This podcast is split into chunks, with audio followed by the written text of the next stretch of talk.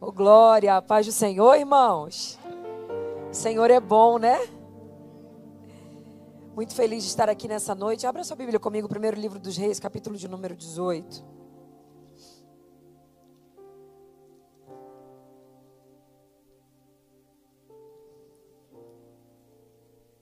Quero louvar a Deus por essa igreja.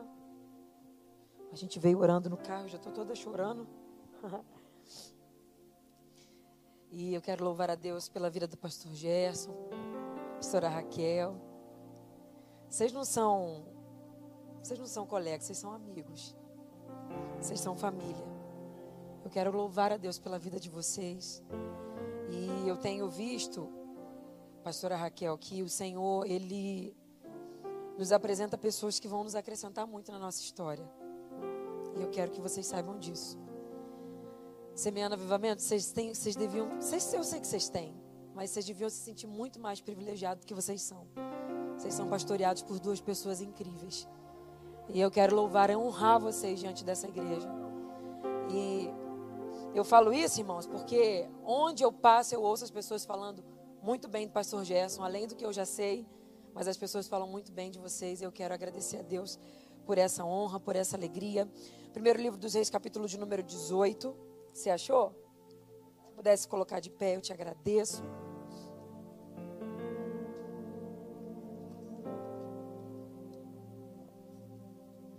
A gente vai ler alguns versículos. O primeiro versículo de número 1. E sucedeu que depois de muitos dias a palavra do Senhor veio a Elias no terceiro ano, dizendo: Vai e apresenta-te a Acabe, porque eu darei chuva sobre a terra. Pula comigo para o versículo de número 41. Então disse Elias a Acabe: Sobe, come e bebe, porque eu já estou ouvindo o ruído de uma abundante chuva. Acabe subiu a comer e a beber, mas Elias subiu ao cume do Carmelo e se inclinou por terra e pôs o seu rosto entre os joelhos. E disse ao seu moço: Sobe agora, olha para o lado do mar. E ele subiu e olhou e disse: Não há nada. Então ele disse: Volta lá sete vezes. E sucedeu que a sétima vez ele disse: Eis que uma pequena nuvem, como a mão de um homem, subiu do mar. Então disse ele: Sobe e diz a Acabe: Aparelha o teu carro e desce, porque vem grande chuva descendo. E sucedeu que os céus se enegreceram com nuvens e vento, e veio uma grande ou abundante chuva. E Acabe subiu ao seu carro e foi para Jezreel. E a mão do Senhor estava sobre Elias, apenas a parte A do versículo 46. Você pode dar um glória a Deus por essa palavra? Fala conosco nessa noite, Jesus. Nós desejamos ouvir a tua voz. Como eu vim sentindo a tua presença no carro enquanto orávamos. Se manifesta nessa noite, neste lugar. Desce aqui nessa casa hoje, Senhor. Faz algo sobrenatural nessa igreja. Renova quem precisa de renovo. Cura quem precisa de cura. Oh, aleluia. Tua presença é suficiente para que tudo aconteça. Calamanda revachúria. Não precisa de mais nada, é só a tua presença. Tua presença é suficiente, aleluia. Rasga os céus e desce hoje aqui. Visita o teu povo, oh, eu sinto a tua presença. Oh, nos renova hoje aqui, Espírito Santo. Espírito da verdade, aquele em quem não há sombra de variação, visita semeando avivamento hoje aqui. Oh, alabaracandaravássia, faz um milagre nesta igreja hoje. Fala conosco, dá-nos a direção necessária para este tempo. Oh, glorifica o teu nome nesta casa. A palavra é tua. Oh, tua palavra é pura. Ela é a verdade que liberta. Ela é como o martelo que esmiuça a penha. Toma o vaso, Senhor. É de barro, é pequeno, mas é teu. Esse vaso tem dono. Fala com o povo, porque o povo também é teu. Fique à vontade no ambiente, a casa é tua. Quem manda aqui é o teu espírito. Quem determina o que vai acontecer aqui é o Senhor. Oh, Senhor. Desde quem está na porta até os que estão aqui em cima. Que ninguém fique de fora desta presença que está sendo liberada aqui hoje. Batiza com o Espírito Santo e com fogo. É o que nós desejamos, Senhor. É o que nós desejamos. E é no teu nome que oramos e pedimos, fala conosco. Em nome de Jesus. Amém e amém. Jesus está aqui. Senta dando glória a Ele. Se puder me arrumar um pouquinho de água. Glória a Deus. Glória a Deus. Obrigada, querida. Eu quero liberar uma palavra sobre tua vida e eu vou ser bem breve, mas eu preciso que você saia daqui com essa palavra profética que o Senhor colocou no meu coração para este tempo. Se prepare para viver um tempo diferente do que você viveu até hoje. E talvez você diga, Gabriela, como é que você pode dizer isso diante de uma crise tão grande que a gente está vivendo, diante de uma, de uma realidade tão dificultosa? Eu quero que você entenda que cenários adversos, cenários catastróficos, eles são a preparação para um novo tempo profético. Saiba disso, guarde isso e volte para casa com isso em mente. E eu vou te explicar por quê. Os versículos que a gente leu conta-nos sobre uma chuva que Deus envia sobre a terra de Israel. E talvez falar de chuva para a gente seja tão normal, porque hoje é um dia que está chovendo. É tão comum para nós a chuva que hoje está chovendo e a gente nem vê diferença, né? Pode chover amanhã, pode não chover. Mas eu estou falando de uma chuva que foi enviada numa terra que estava três anos e seis meses aproximadamente sem ver uma gota de água cair do céu. Eu estou falando de uma chuva que está caindo sobre uma terra aonde os animais já estavam morrendo, aonde as pessoas estavam morrendo de fome. A coisa ficou tão séria a ponto do rei Acabe chamar Obadias, que era um dos seus serviçais, e dizer para ele: Olha, vai para um canto que eu vou para outro.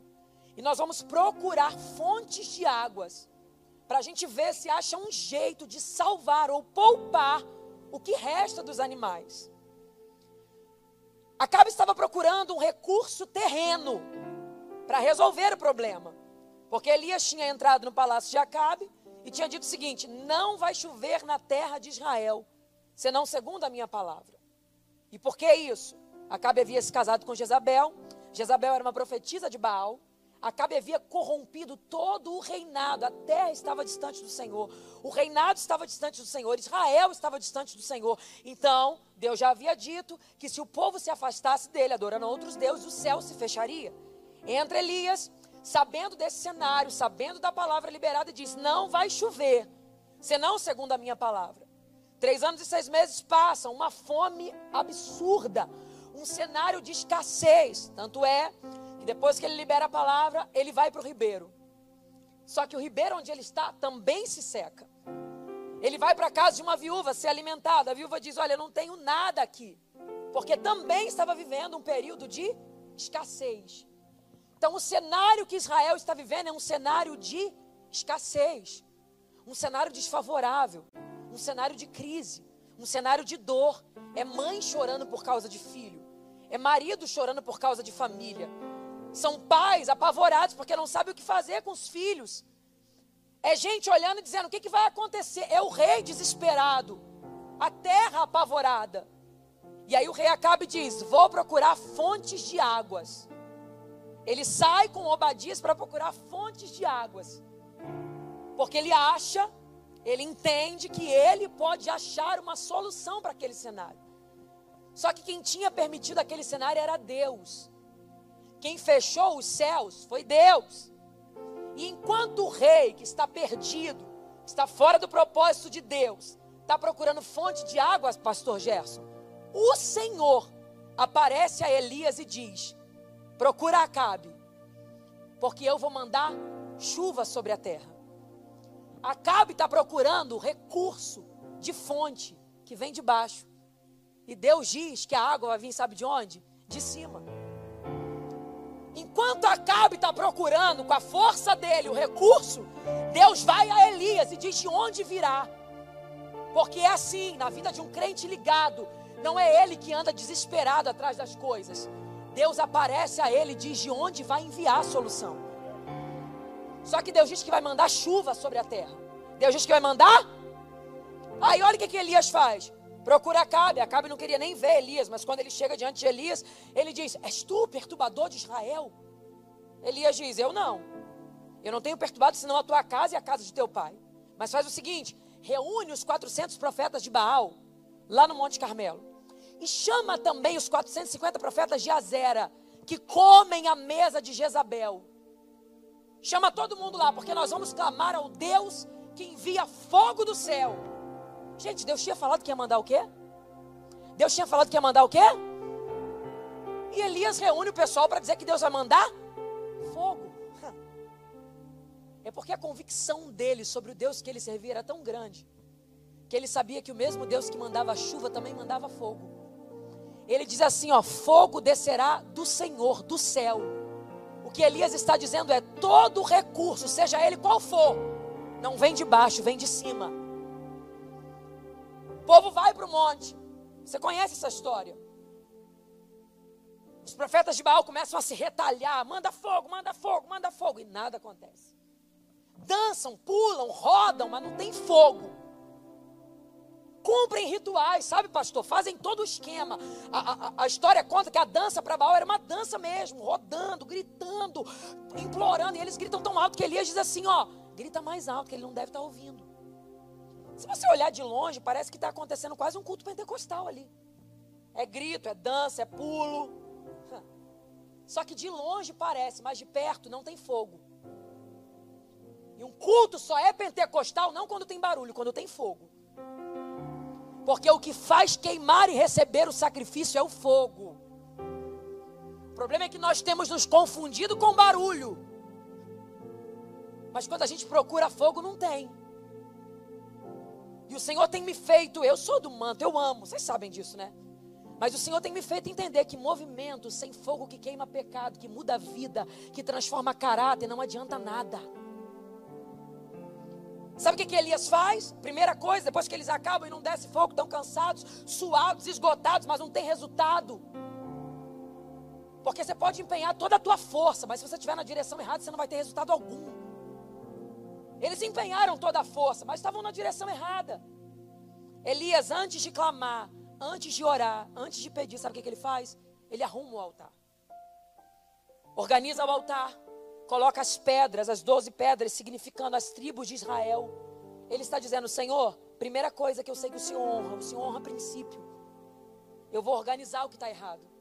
Segunda coisa, ele coloca as pedras, dizendo: Eu sei que o Senhor honra a história. As pedras representam as tribos de Israel.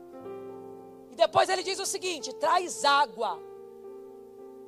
Quatro? Ah, não. Eu estou dizendo para você que não chovia. Tinha três anos e seis meses que não chovia. Mas ele manda trazer quatro medidas de água e ele derrama três vezes sobre o altar. Terceira coisa que ele está dizendo que o Senhor honra: entrega. Eu sei que o Senhor honra princípio, eu sei que o Senhor honra história, e eu sei que o Senhor honra entrega.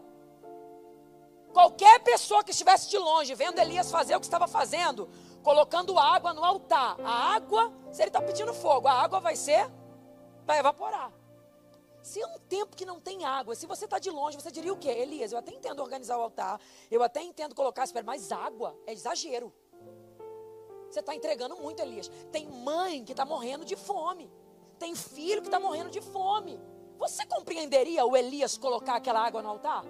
Tendo em vista que não tinha um pouquinho de água para ninguém beber? Não. Seja sincero. Vamos supor que tem alguém morrendo de sede aqui. E eu pego essa água, ao invés de dar a ele, coloco no altar, você me entenderia? Não! Só que Elias não é irresponsável. Antes dele colocar aquela água no altar, no versículo 1, Deus falou com ele: Vai, porque eu vou mandar chuva na terra. Então a água que ele coloca no altar, ele está colocando porque ele sabe que o que virá do céu é maior do que, ele, do que o que ele está entregando. As pessoas podem não entender a tua entrega porque elas não ouviram o que Deus falou que vai fazer na tua vida. Mas você que ouviu, precisa ignorar o comentário dos outros e continuar entregando, porque você sabe o que Deus falou que faria. Ele está botando água, pastor, porque Deus falou que ia mandar chuva. Você acha que ele ia pedir água e jogar fora ou desperdiçar num contexto como aquele só por prazer? Não. Ele sabe o que Deus falou com ele. E quando eu leio esse texto, o Espírito Santo fala comigo, Gabriela, quem não ouviu o que eu falei com você não vai entender tua entrega. Vão te chamar de louco, vão te chamar de bitolado, vão te chamar de fanático, vão dizer que você quer aparecer, vão dizer que você quer se amostrar, mas você sabe o que Deus falou contigo. Então ignora o comentário das pessoas e permanece na entrega que você sabe que tem que fazer. Se o Senhor está mandando você clamar por esse marido, clama mesmo, porque você sabe o que ele falou. Se o Senhor está mandando você clamar por essa casa, clama mesmo, porque você sabe o que ele falou que faria. Deus falou que vai salvar teus filhos, continua fazendo campanha mesmo. Alguém vai falar: tá doida, tá muito frio, tá doida, é época de pandemia. Se eu fosse você, eu não ia, não. Continua na tua entrega, porque o que Deus falou com você, Ele falou com você, e é o que Ele vai fazer acontecer. Sempre vai existir alguém para dizer que não precisa tanto. Mas quem ouviu o que Deus disse e espera Deus se manifestar da maneira que falou que se manifestaria, todo o esforço é pouco perto do que Deus disse que traria a nós. Elias coloca água no altar e clama ao Deus de Israel. Depois que ele organiza as três coisas, eu estou tentando correr o máximo que eu posso. Depois que ele organiza as três coisas, ele clama ao Deus de Israel. E a Bíblia diz que fogo desce do céu consome o holocausto, o sacrifício, as pedras e lambe a água. A Bíblia faz questão de deixar claro que da maneira que Deus recebeu aquela água foi diferenciada. Lamber significa receber de forma rápida. E aí depois que esse altar é recebido, Elias diz assim: Acabe, sobe, come e bebe, porque eu estou ouvindo o barulho de uma abundante chuva. Só que deixa eu te contar uma coisa. Tinha três anos e seis meses que não chovia. O céu estava azul, azul, azul, azul, azul, azul. Sem um tipo de nuvem. Como é que Elias está ouvindo o barulho de uma abundante chuva? E só quem ouviu foi ele. Acabe não ouviu, tanto que ele não vai embora. Elias manda ele ir, mas ele não ouviu. As pessoas que estavam ali não ouviram, só Elias que está ouvindo. Porque as entregas que você tem feito resultarão no nível de experiência que os outros não estão vivendo. Eu vim pregar para pessoas nessa noite que às vezes se sentem, parece que Deus não está vendo, parece que está sendo em vão, parece que a caminhada é à toa. Você não tem noção do nível que o Senhor te levará por causa das tuas entregas. Não tenha medo de entregar. Não tenha medo de se entregar. Elias está ouvindo o que ninguém mais ouviu: o barulho de uma abundante chuva. De onde está vindo isso? Se o céu está azul sem uma nuvem, se todo mundo ao redor não está ouvindo, para isso que Deus te convidou para ser um estranho no meio do povo para viver um nível que eles não vivem, para ouvir o que eles não ouvem, para sentir o que eles não sentem, para ser mais um, não precisa. Deus está procurando gente que entrega o que ninguém entrega, para viver o que ninguém vive. Oh glória! Ser mais um crente já tem um monte. Vim mais uma campanha já veio um monte. Deus está perguntando qual é o nível que eu posso te levar. Qual é o nível da profundidade que eu posso me revelar a você? O que, que, é que eu posso trazer para a tua vida? Qual é o tipo do chamado que eu posso confiar a você? Você quer ser mais um dos que só vem o fogo descendo? Ou quer ser alguém que está no altar entregando? Dói entregar, machuca entregar, mas se prepare para ver Deus fazendo por você o que não faz pelos outros. Aleluia! Aleluia!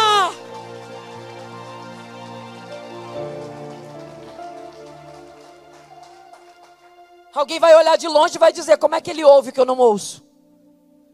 Como é que ele sente que eu não sinto? Como é que ele ouve? Como é que ele vê o que eu não vejo? Vai conhecer a história de quem está ouvindo. Vai conhecer a trajetória de quem está recebendo. Porque é muito fácil invejar o que alguém está vivendo. Difícil é ter coragem de colocar no altar o que ele colocou. Seja sincero, o senhor sabendo que na sua casa sua esposa está com sede. Você não ia dizer, separa um galãozinho para mim e o resto para o altar. Sabendo que tem um amigo que precisa da água, separa só um para mim. Ele não, ele diz, coloca tudo no altar. Alguém pode olhar de longe e invejar o Deus que mandou o fogo por causa dele. O Deus que disse que vai mandar chuva por causa dele. Mas vai conhecer a história dele. Ele está colocando no altar o que ninguém mais teria coragem de colocar. E se tem uma coisa que Deus não é,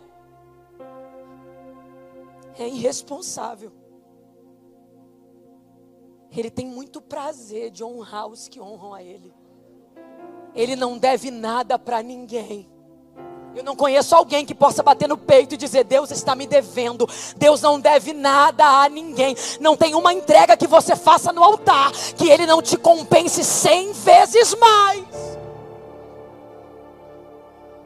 Vai, porque eu estou ouvindo. Acabe vai. Olha a diferença de dois. A Bíblia diz: E Acabe subiu a comer, mas Elias subiu ao cume do Carmelo.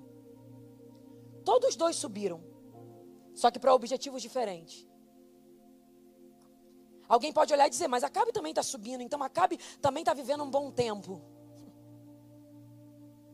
Enquanto um sobe para comer e beber, o outro sobe para pedir para que Deus faça acontecer o que ele ouviu.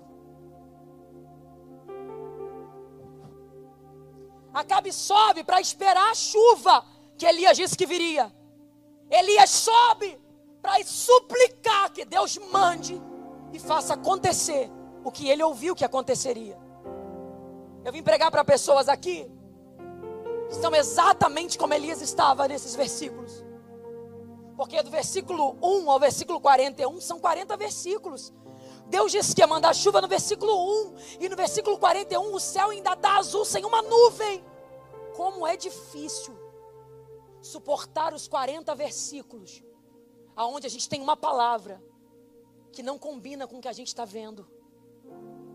Como é difícil permanecer acreditando no que a gente ouviu, quando os nossos olhos não encaixam com o que os nossos ouvidos estão ouvindo. Elias está ouvindo barulho de abundante chuva e o céu sem uma nuvem. Elias ouve o barulho de abundante chuva e o céu sem uma nuvem. Vai ter horas que você vai ter que fazer uma escolha. Ou se deixa vencer pelo que você está vendo, ou acredita só no que você ouviu, sem se importar com o que os teus olhos estão vendo. Eu sei que você não está vendo nada. Eu sei que parece que não está acontecendo nada, mas acredita no que você ouviu. Se ele falou que vai mandar chuva, ele vai mandar. Se ele falou que vai fazer acontecer, ele vai. Gabriela, mas eu não estou vendo nada, mas ele vai fazer. Gabriela, mas está tudo errado. Continua entregando. Gabriela, mas todo mundo está rindo de mim, porque eu estou ouvindo uma coisa, mas o céu não diz nada. Não tem problema. Se ele falou que vai fazer acontecer, ele não precisa de cenário favorável. Ele não precisa da aprovação de ninguém. Ele faz exatamente como ele quer. Uh! Será que você pode bater no peito e dizer: Ele vai fazer o que ele falou? Não, não, não, diga para. Fala seu nome, fala seu nome, Gabriela. Ele vai fazer o que ele falou. Não, não, não bate no peito fala seu nome, fala, ele vai fazer o que ele falou. Reanima a tua fé e agora diz, ele vai fazer o que ele falou. Diga, eu não estou vendo nada, eu não estou vendo nada, mas ele vai fazer o que ele falou. Uh! É! Quando Elias percebe, pastora Raquel, que o que ele está ouvindo não combina com o que ele está vendo, sabe o que, que ele faz? A Bíblia diz: e dobrou os joelhos. E começou a suplicar por aquilo que ele tinha ouvido. Porque todas as vezes que a minha realidade não combinar com aquilo que eu ouvi, eu não vou vencer murmurando, eu vou vencer de joelhos. Todas as vezes que o cenário não for favorável ao que eu ouvi, não vai ser pedindo ajudinha de A ou de B, vai ser de joelhos. Eu não sei como é que está a tua vida, como está a tua estrutura, como está, como está a tua força. Eu não sei, mas eu vim dizer para você hoje que o Senhor está te dando uma resistência maior para suportar essa fase de ouvir algo que não combina com o que você está vivendo, de receber promessas que parecem impossíveis de acontecer. Eu vim dizer para você que uma força sobrenatural está descendo sobre você agora. O diabo achou que você ia esmorecer, que você não ia mais conseguir esperar pelo que Deus falou que faria, mas a partir de hoje ele que se cuide, porque você vai vencer essa guerra de joelho, você não vai vencer murmurando, você não vai vencer reclamando. Se o diabo esperava te achar prostrado, ele que se cuide, porque você hoje estará de joelhos. Oh, oh aleluia! Ele inclina o rosto. E ele diz para o rapaz: sobe e olha. O rapaz corre. Tem nada. Faz isso sete vezes. Tem nada. Tem nada. Eu acho que essa fase é uma das fases mais difíceis que a gente vive. A fase de não ter nada. Porque é aquela fase que você tem, você ouviu uma coisa, mas o que você tem é nada. Porque o que você ouviu não combina com o que você está vendo. Eu escrevi uma coisa esses dias e eu vou transmitir a vocês. Quando eu comecei a pregar, eu me lembro que eu sofria muito porque eu dizia: Senhor, eu não tenho nada. Falava: Eu não tenho quem acredite, eu não tenho quem ajude, eu não tenho quem leve, eu não tenho quem faça, eu não tenho nada. Hoje, quando eu olho para trás, Pastor Gerson, eu vejo que o que eu achava que era tudo, na verdade era nada. O tudo que eu achava que eu não tinha era nada. Porque o que eu precisava eu tinha. Uma palavra. Ah. Tem gente que tem tudo, mas não tem a palavra. Não tem nada. Tem quem leve, tem quem ajude, tem quem indique, tem quem abra, tem quem faça. Mas se não tiver o que ele falou, não tem nada. Então você já tem tudo que você precisa. Você já tem a promessa que Ele liberou sobre tua vida. Será que você consegue alegrar o teu coração hoje? Porque essa fase, ela não define quem você é. Ela é uma fase. Ela tem dia e hora para acabar. Eu sei que é difícil suportar ela, não ter nada, olhar e nada, orar e nada, sonhar e nada, esperar e nada. Eu sei, mas ela é uma fase. Porque chega na sétima vez o menino diz: Eu estou vendo. O que você está vendo? Eu estou vendo, mas é, é, até estranho de falar, né? você falou que vai vir uma abundante chuva e o que eu estou vendo, ele se assusta tanto com o tamanho da nuvem que ele vê, pastor Jéssica, que ele relata como ela é. Eu estou vendo uma pequena nuvem, ele não diz só que é pequena, ele diz, ela é do tamanho da mão de um homem.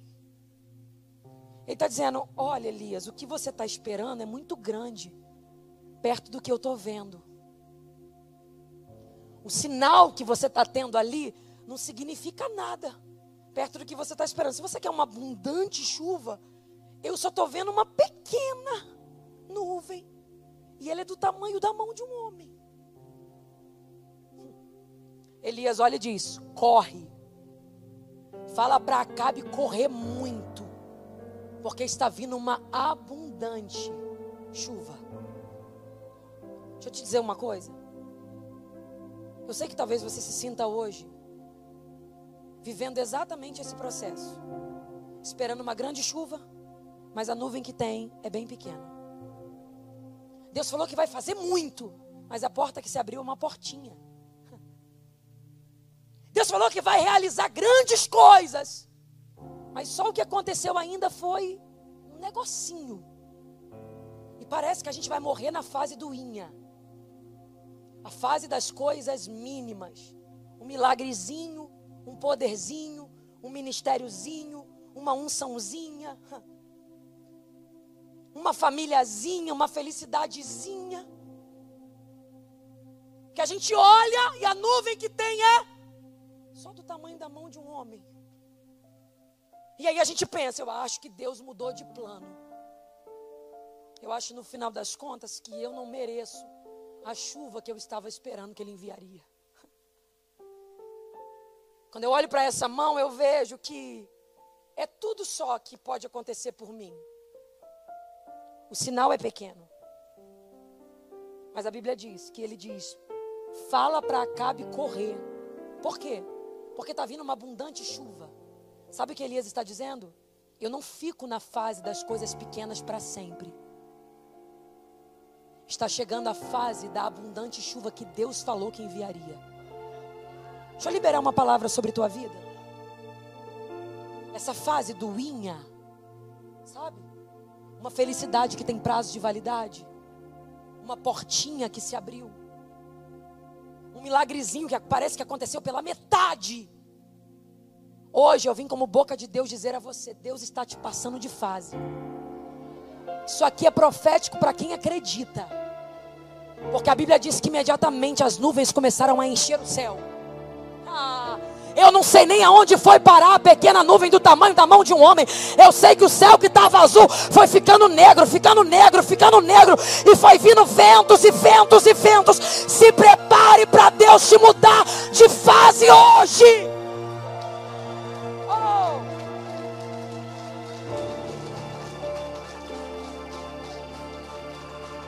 Alguém olhando a pequena nuvem e dizendo, mas ela é uma boba mesmo.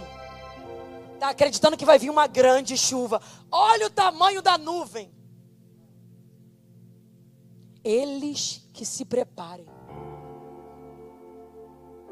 Porque mal sabem eles. Mas isso é só o começo do que Deus está fazendo na tua vida.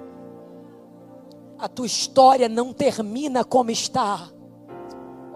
Você acha mesmo que Deus salvou você para tua família se perder?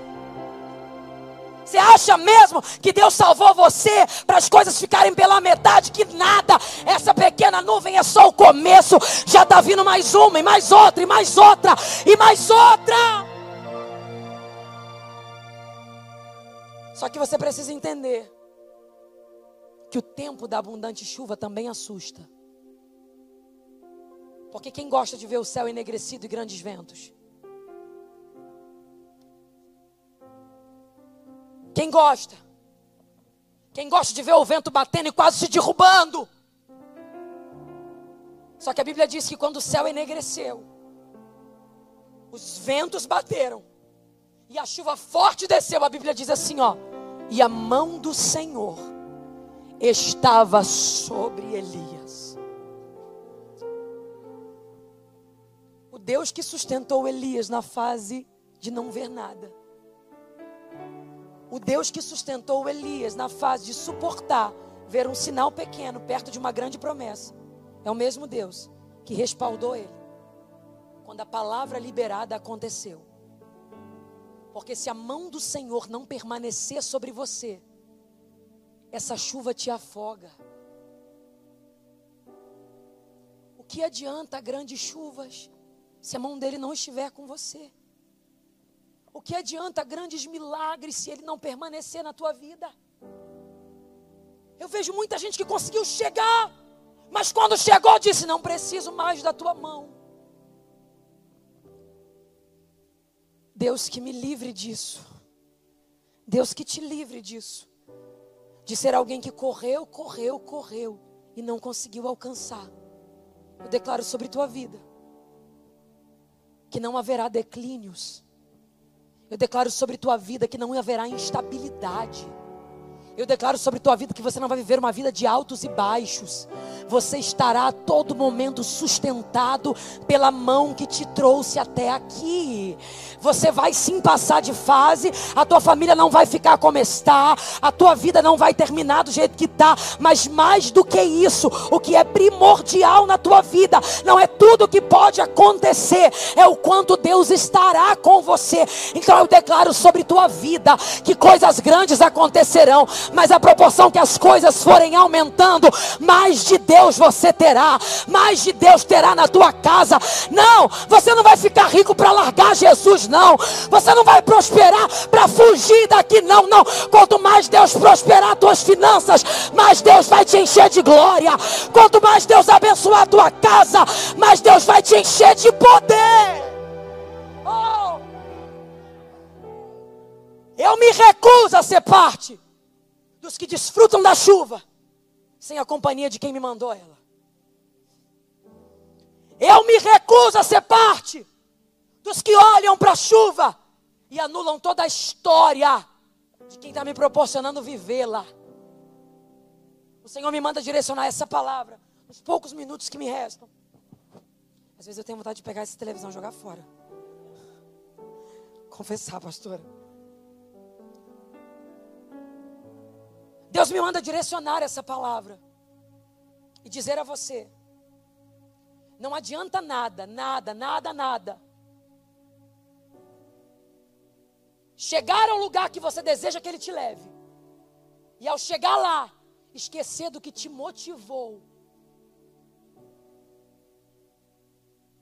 Hoje, a oração não é para que grandes chuvas aconteçam. E aí você diz, Gabriela, mas você começou dizendo que viria uma chuva. Vai vir. Mas hoje a oração é para que a mão do Senhor não se ausente de nós. Hoje a oração não é para que grandes provisões venham, não. Virá. Elas virão. Mas a oração hoje é para que o teu coração volte a ser puro como foi um dia. A oração hoje é para que você volte a ser a pessoa que você era quando Deus te escolheu. A oração hoje é para que essas chuvas não influenciem quem você é. Pode ser grande chuva, pode ser pequena chuva, pode ser fogo do céu, pode ser o que for, mas eu não quero, eu não me permito ser alguém que perdeu a mão dele de sobre mim. Hoje, o Espírito Santo te trouxe aqui para dizer: eu vou fazer. Não, não, não, não, não duvide, eu vou fazer. Não, é sério. Deus manda eu dizer a vocês. Eu não sei para quem é, mas eu vou liberar a palavra que o Senhor me manda. Eu não te enganei, eu não te iludi. Eu vou fazer o que eu falei, eu vou fazer. Mas eu te sentei nessa cadeira só para te lembrar. Que o que me fez ter vontade de trazer essa chuva sobre tua vida foi o teu coração. Foi o nível da entrega que você colocou no meu altar. Foi a pureza que eu vi diante de mim quando você rompeu com todos os profetas de Baal só para me honrar. Foi aquele coração verdadeiro que me buscava sem esperar nada em troca, que só queria me honrar. Então, para que você não pare nessa chuva, porque Deus não quer mandar só uma. Aleluia. Eu sinto uma autoridade profética aqui.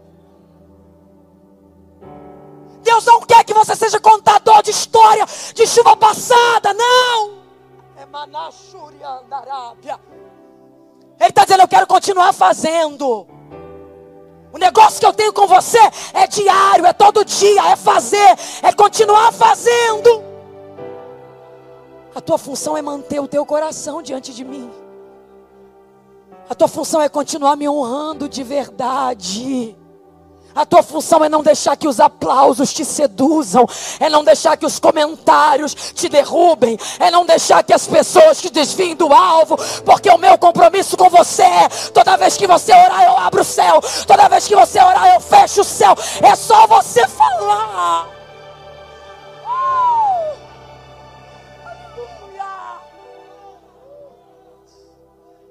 Se você mantiver o teu coração se a minha mão permanecer sobre você, Eu não sei se vocês estão sentindo a graça que eu estou sentindo aqui.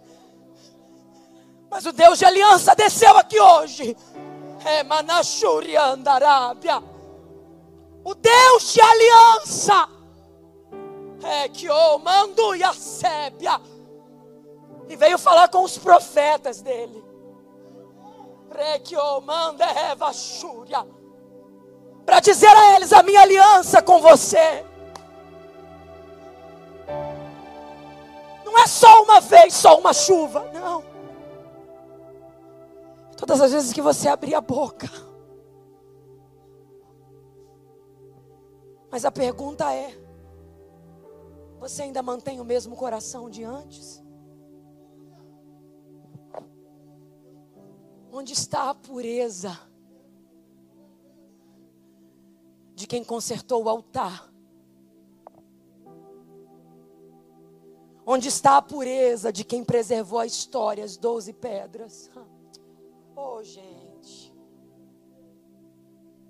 Onde está a pureza de quem colocou água? Quando ninguém teria coragem de colocar. Ele hoje quer te sondar aqui. Ele quer passar em revista diante de você.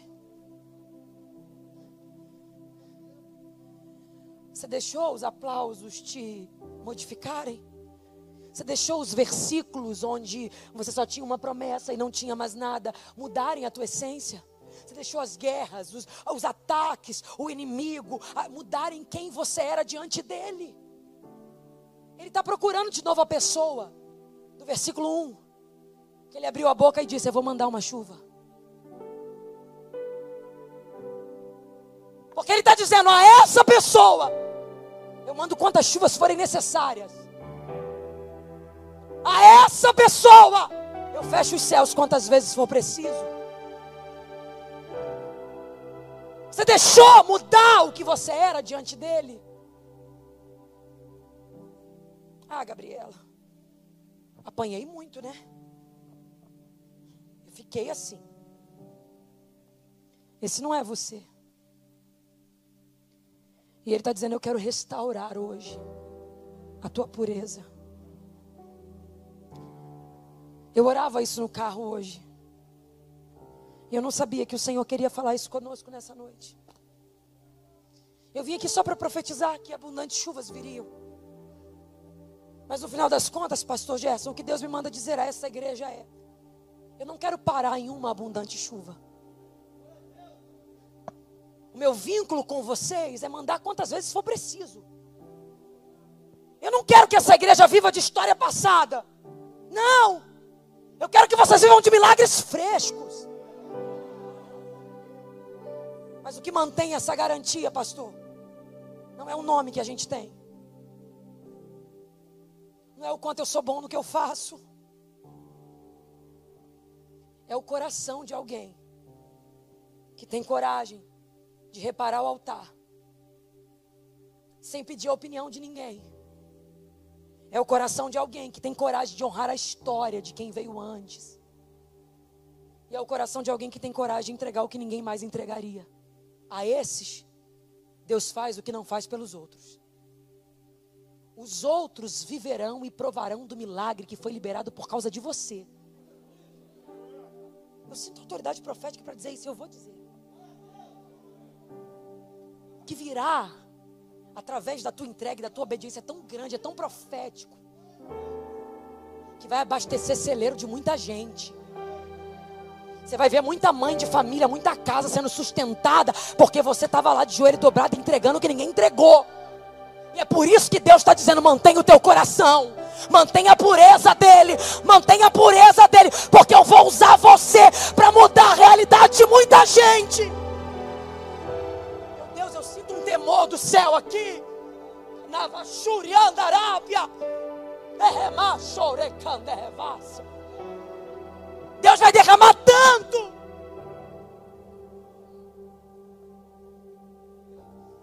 E Ele está dizendo: não deixe o teu coração mudar.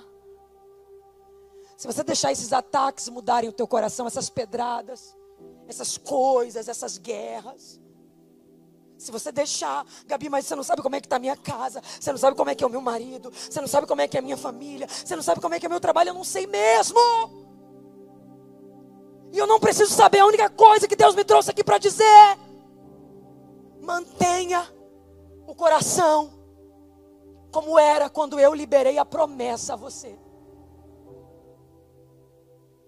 Porque se o coração for o mesmo, você não vai viver de uma chuva só. Desde então, voltou a ter chuva sobre a terra. Você entende isso? Não foi aquela só, pastor. Passou aquela, choveu de novo. Passou mais um tempo, choveu de novo. Estenda a mão assim. O Senhor hoje está liberando sobre tua vida duas coisas. Uma, resistência para suportar essa fase. Duas, a pureza do Espírito Santo. E eu sei que quando a gente fala de pureza, a gente não consegue entender a força que a pureza tem. Mas é a arma mais potente contra o diabo. Pastora Elisete Malafaia uma vez escreveu isso, e isso mexeu muito comigo. Ela diz: a arma mais potente contra o diabo é a pureza. Um coração puro e verdadeiro. Hoje o Senhor está tirando toda a mancha do teu coração está purificando a tua alma, está limpando você.